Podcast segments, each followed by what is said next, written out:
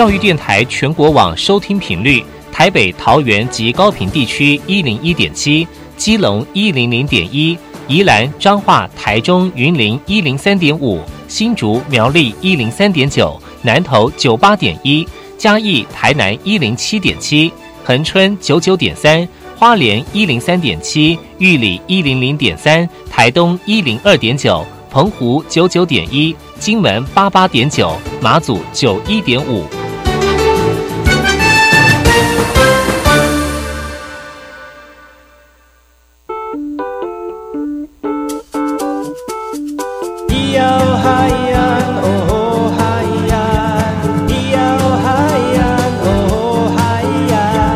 说传统就不能流行，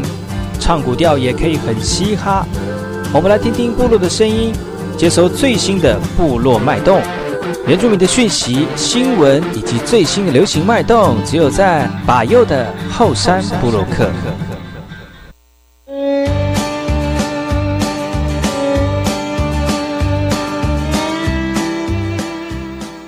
哎，我是那个干嘛布隆阿尼尼乌米登格兰农民属于后山布洛克一点零一教育广播电台花莲分台，噶过去把右古苏马兰马乌拉伊点零米杂交努班扎。大家好，我喜欢用祖米来跟大家聊聊天，而在把右的后山布洛克当中呢，要跟大家一起聊原住民的讯息跟新闻。最近天气变化比较大哦，所以外出的族人朋友要特别注意一下保暖。特别是有心血管疾病的长者们，你要特别注意自己的这个身体健康哦。如果你有长期服药的听众朋友呢，要特别注意饮，要准时吃药，准时服药，要按时给医生检查哈。不要就是觉得啊没有痛了就不给医生检查了，还是要注意一下自己的身体健康哦。今天百优要跟大家分享哪些原住民的讯息呢？我们先听一首歌曲，然后再回来今天的后山部落客。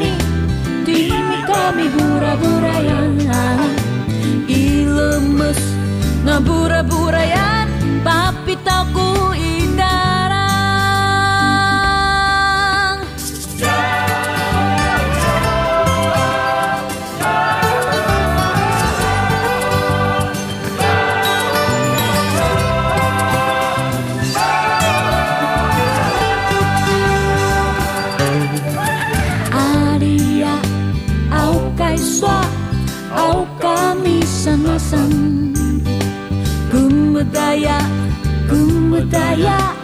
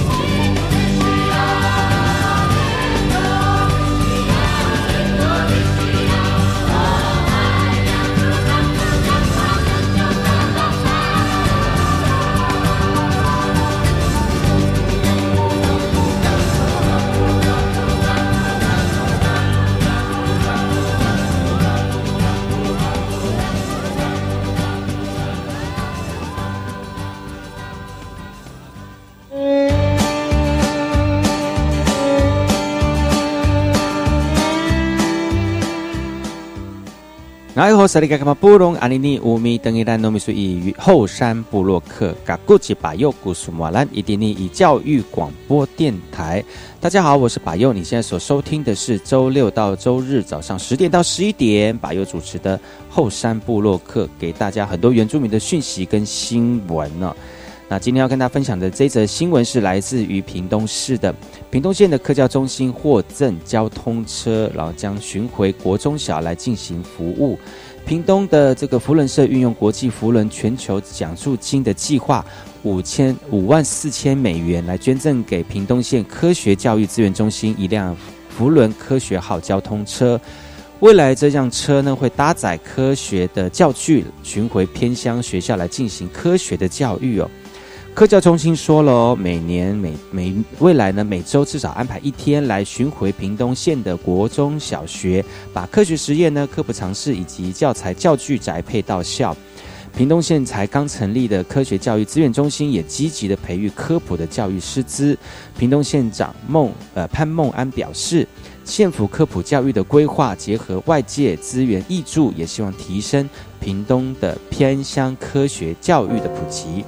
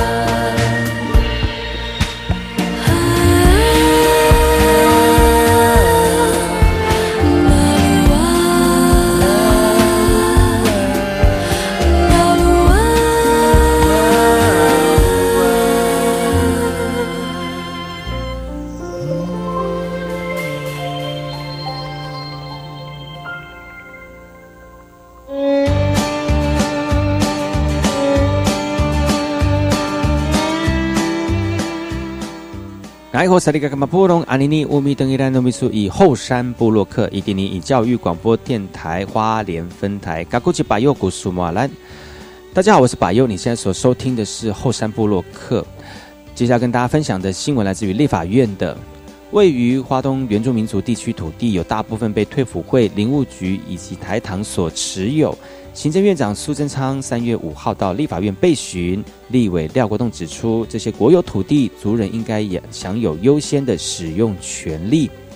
立委陈颖也说了。都兰部落附近的林场原本是退服会委托民间公司造林，但目前已经没有使用了。尽管政府有意用专案来推广这个增化边的方式，把土地变改变更为原住民保留地，回归部落，但目前似乎没有进展。原民会主委表示，计划还在全盘检讨中。苏贞昌也强调，如果光只利用专案增化编为原保地，没有资金人才扶持，土地依旧会荒废。因此，希望协助都兰部落培养地方创生人才，成为原住民族地区的最佳典范。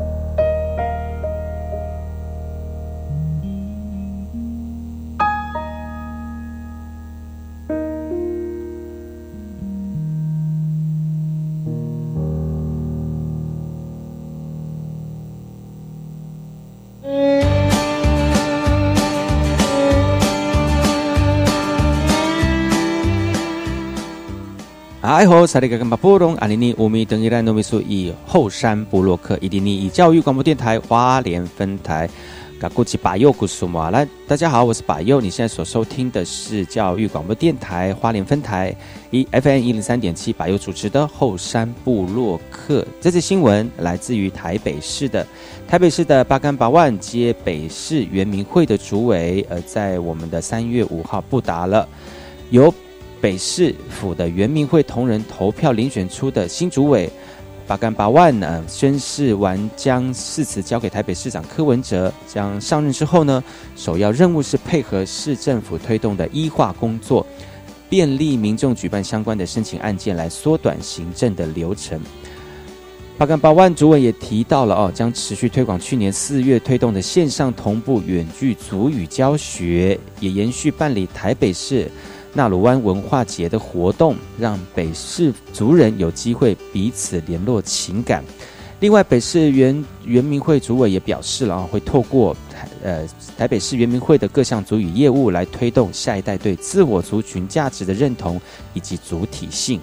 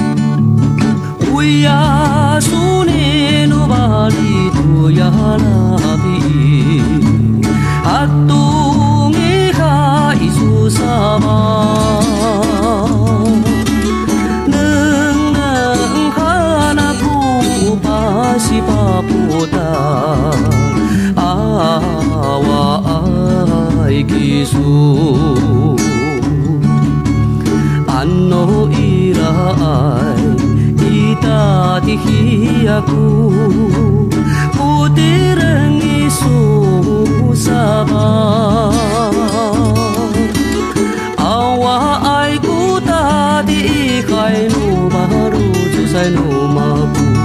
Awa aiku sakara rumah, Nuni ini hati tak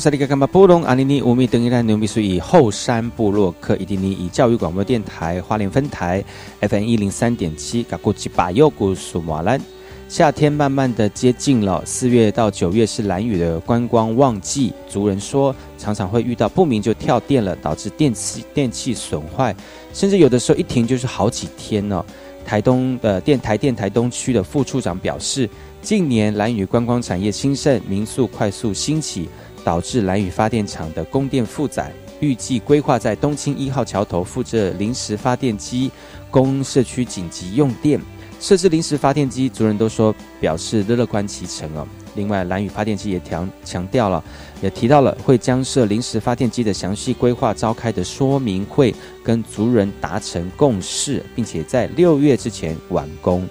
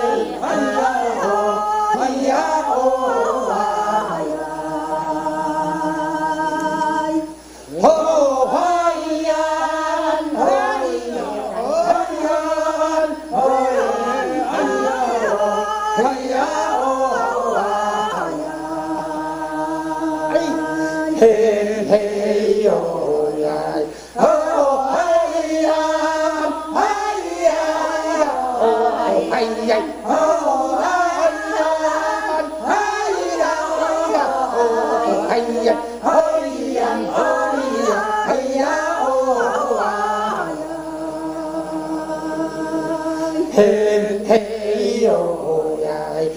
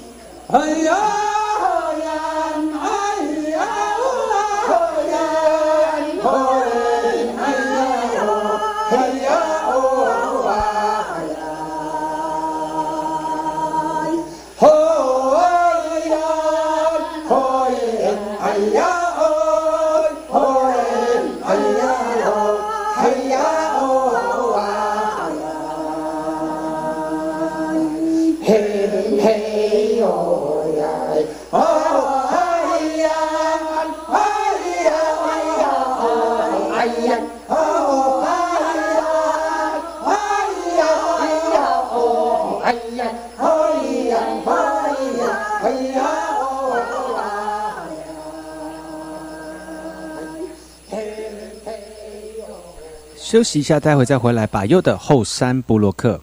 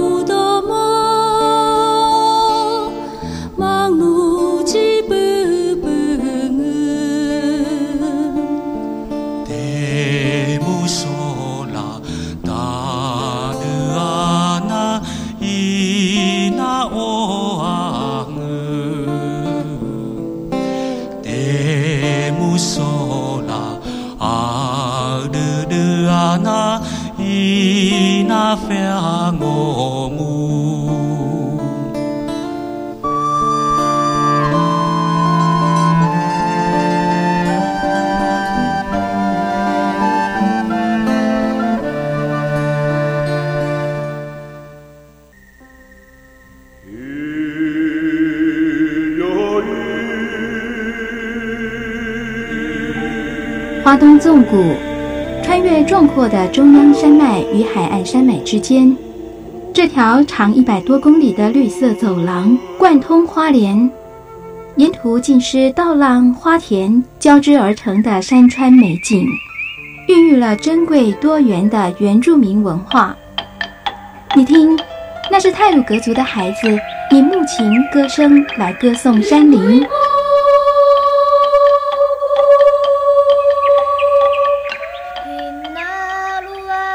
是阿美族的孩子活泼热情的歌舞表演。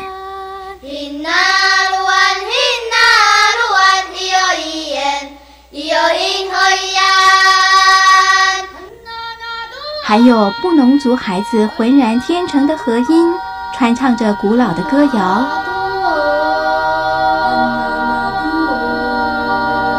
他们是花东纵谷的天籁。教育广播电台花莲分台，记录花莲最动人的声音。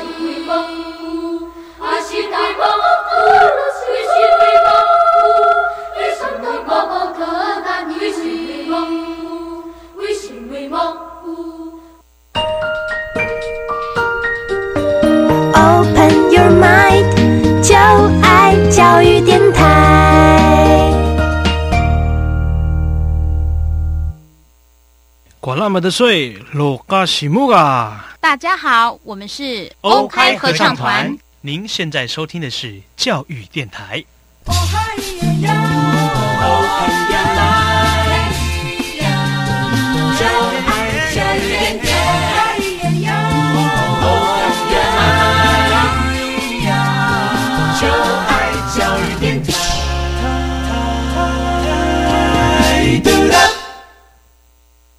果我是 DJ，我会放。夜未央，天未亮，我在新春大沙场。我也会放。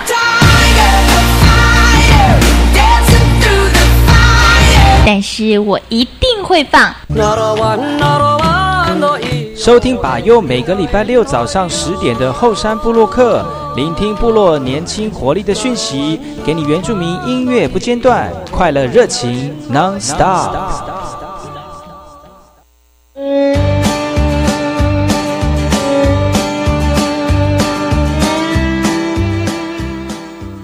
来，我是那个干嘛布隆阿尼尼乌米登格丹努米苏以后山部落克噶古奇巴尤古苏马兰伊迪尼以教育广播电台花莲分台。你现在所收听的是巴尤主持的后山部落克。这则新闻来自于云林的，云林七十二年的最暖冬，蒜头减产了三到五成。农民很早就会在田里面来采收蒜头哦，进入三月份渐渐进入采收期，但是因为受到今天天今年天气不冷，所以云林的蒜球长不大，连带影响整个蒜头的收成量。就有云林蒜农表示，今年的蒜头可能会减产三到五成哦。而今年栽种的蒜球，云农民说比往年的蒜球小一倍了。云林这个刺桐农农会表示啊。云林种蒜头占百分之八十五的国内产量，但以往每分地这个湿蒜的这个产量呢，可以达到两千五百公台斤哦。今年恐怕要降到一千五百台斤左右了。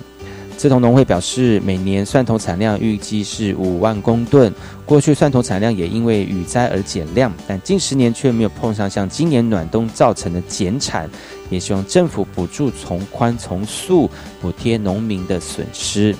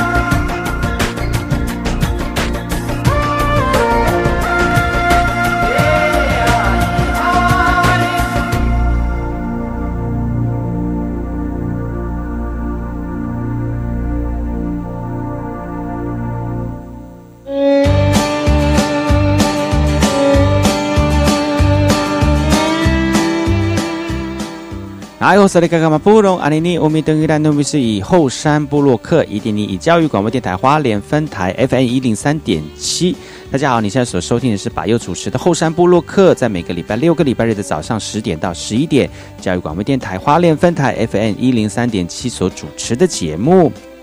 这个苏福家族回吉姆勒姆来了解迁移的历史。他们清晨五点钟就出门了。一行十五个人沿着大竹高溪来攀爬峭壁，冒险渡河，展开两天一夜的寻根之旅。路上这个呃地形非常的险峻哦，但是家人互相扶持，沿着迁移的足迹，一步步的回到祖先生活的地方吉姆勒姆。投资回到祖基地，有很多族人就情绪的激动，放声大哭哦。再给苏福家族的成员说了，过去祖先从屏东的旧东楼、旧鼓楼的东迁时候呢。整个家族就迁到这个位在屏东跟台东交界的吉姆勒姆开垦生活，大约民国三十呃二十年左右啊，十五户的家族成员才陆陆续续迁到现在的土板村。天色昏暗，有老人家一徐耆老的教导，趁黑夜前扎好营地。这趟旅程当中，不仅有年仅十二岁的国中生，有六十岁的母母一起参加。而对于初次登山的他们说，二十公里的路程难免有一些吃力。从旧鼓楼来到吉姆勒姆，最后又破迁到今天的土板村，二十多公里的寻根之路，也让年轻人从旅途中获得反思。族人借由手机定位 APP 之后呢，就算未到这个天灾啊，形成地形的变化，族人依旧能靠着现代的科技找到回家的路。透过身体力行，呃，这个贾克苏夫家族回到祖先曾经生活的土地。透过寻根旅程，了解自身的族群根源，同时也期盼这个地方在孩子心中生根。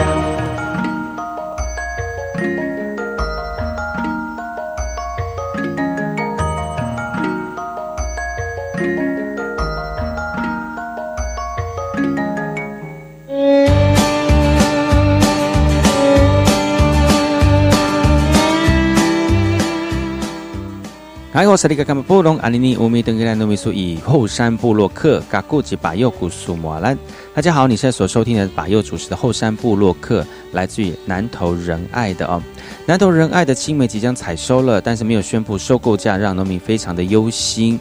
农民吃下酸甜的青梅，看得出来，一年只有一次的青梅收成正进入了倒数阶段。对梅农来说呢，应该是满心期待。不过现在收购价格仍未宣布哦，担心盘商会串联压低收购价格，而影响到收入。除了盘商仍未公布收购价格之外呢，仁爱农会也表示了，有关农会收购价格必须要有相当的生产数量，并且有国弄国内的青梅市场制定之后才会出现呢。另外，针对青梅一样在南投县南仁农会辖管的仁爱乡信义乡农会，就有不同的收购机制。以手采梅为例，去年信义乡农会收购每公斤平均达达到四十元以上，但在仁爱乡农会呢，因为没有收购手采梅的状况之下，农梅农是转交由盘商来收购的，所以价格约在三十元左右。梅农希望政府能够将价格稳定甚至统一。农业处长则说了，会成立一个果果农的平台来协助收购。农业处长也表示，为了让青梅价格提高，未来将朝发霉的这个周边产品来努力，呃，并且朝多元化的发展，收益将会向上稳定，而且趋势的慢慢的成长。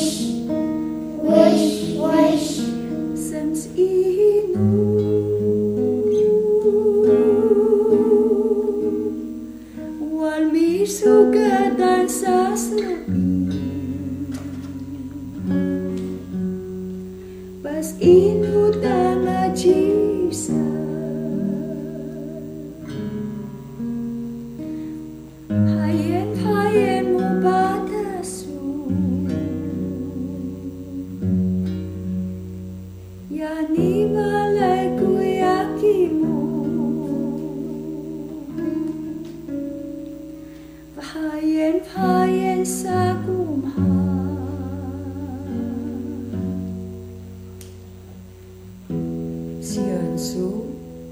pintasan murah.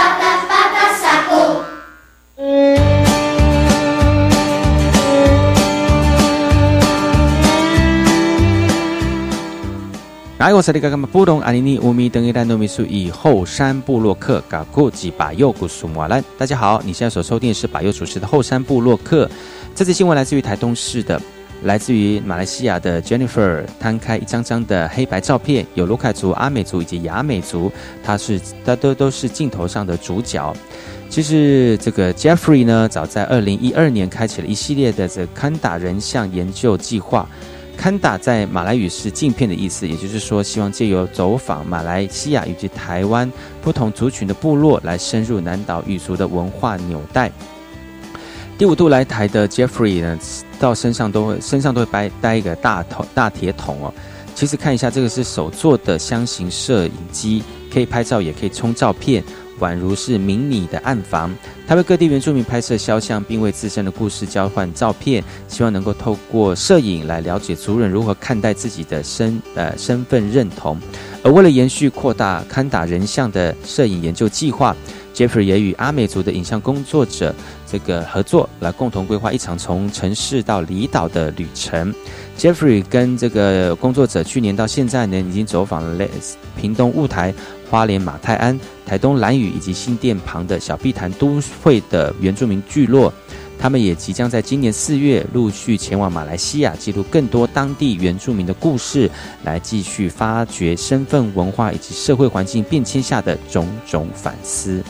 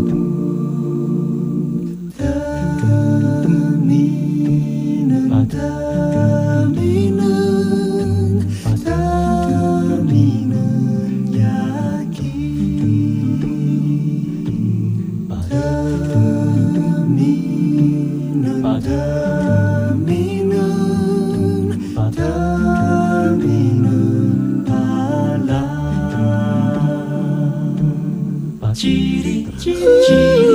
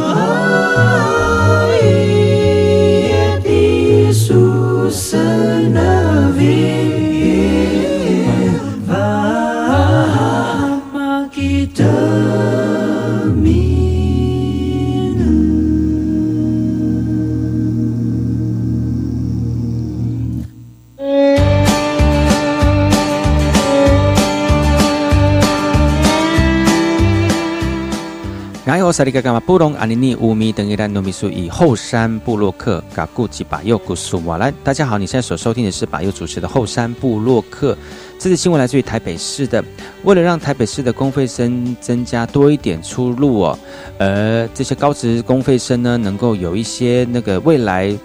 工作发展的机会。最近搭上了长照的一个这个议题哦，希望能够多增加长照科系，让更多的高职生能够投入现在工作职场。在这个练习过程当中，有帮有像是帮我们病人洗头啦，或者是模拟病人换衣服啦。因为最近的高龄化出现了长照缺口，中南部的学校陆陆续续成立了照顾服务科，招生的状况还不错、而且学生毕业就可以有工作了。但台北市去年有三所私立高中职设立了长期照护服务科，核定了一百七十个名额，最后招不到二十个人。因此呢，台北市教育局决定推出新政策，将以公费生的模式来吸引学生。教育局规划一百零八年度招收一百六十五个五个学生哦，一半会是公费生，而这些公费生除了私立高中职的学费补助两万两千八百元之外呢，大约一万八千元的学杂费也能够互读获得补助、哦。三年下来，减免学费、学杂费大概是十万元左右。贾总认为，不同地区有不同的长照需求，所以建议北市学校应该依都会区长照的需求来开设创新科技的学习课程。另外，在实习的过程当中，也不要让学生一下子就接触到重度障碍的长辈，应该从轻度障碍循序渐进，否则会把学生给吓跑了。教育局也说明了，公费生毕业之后，预计会先工作一点五年，至于会前往哪个长照单位来服务，还要跟教育局、社会局等单位来讨论。今天的节目就到此告一段落，感谢各位听众朋友的收听，我们下次同一时间继续锁定把右主持的后山部落客，提供给各位更多的原住民的讯息。如果大家对于把右的节目有什么意见，欢迎上把右的后山部落客粉丝专业，给把右多一点支持跟鼓励哦。今天节目就到此告一段落，跟大家说声再见，我们下次见了，好 win。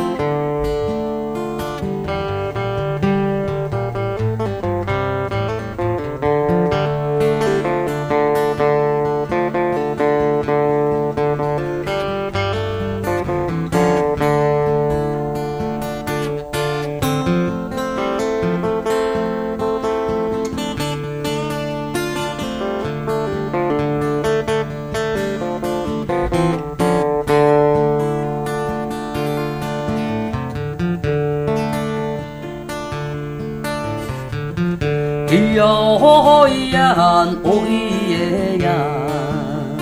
我西诺西呀，我西诺达呀，乌藏哦萨尼瓦哟，哦马塔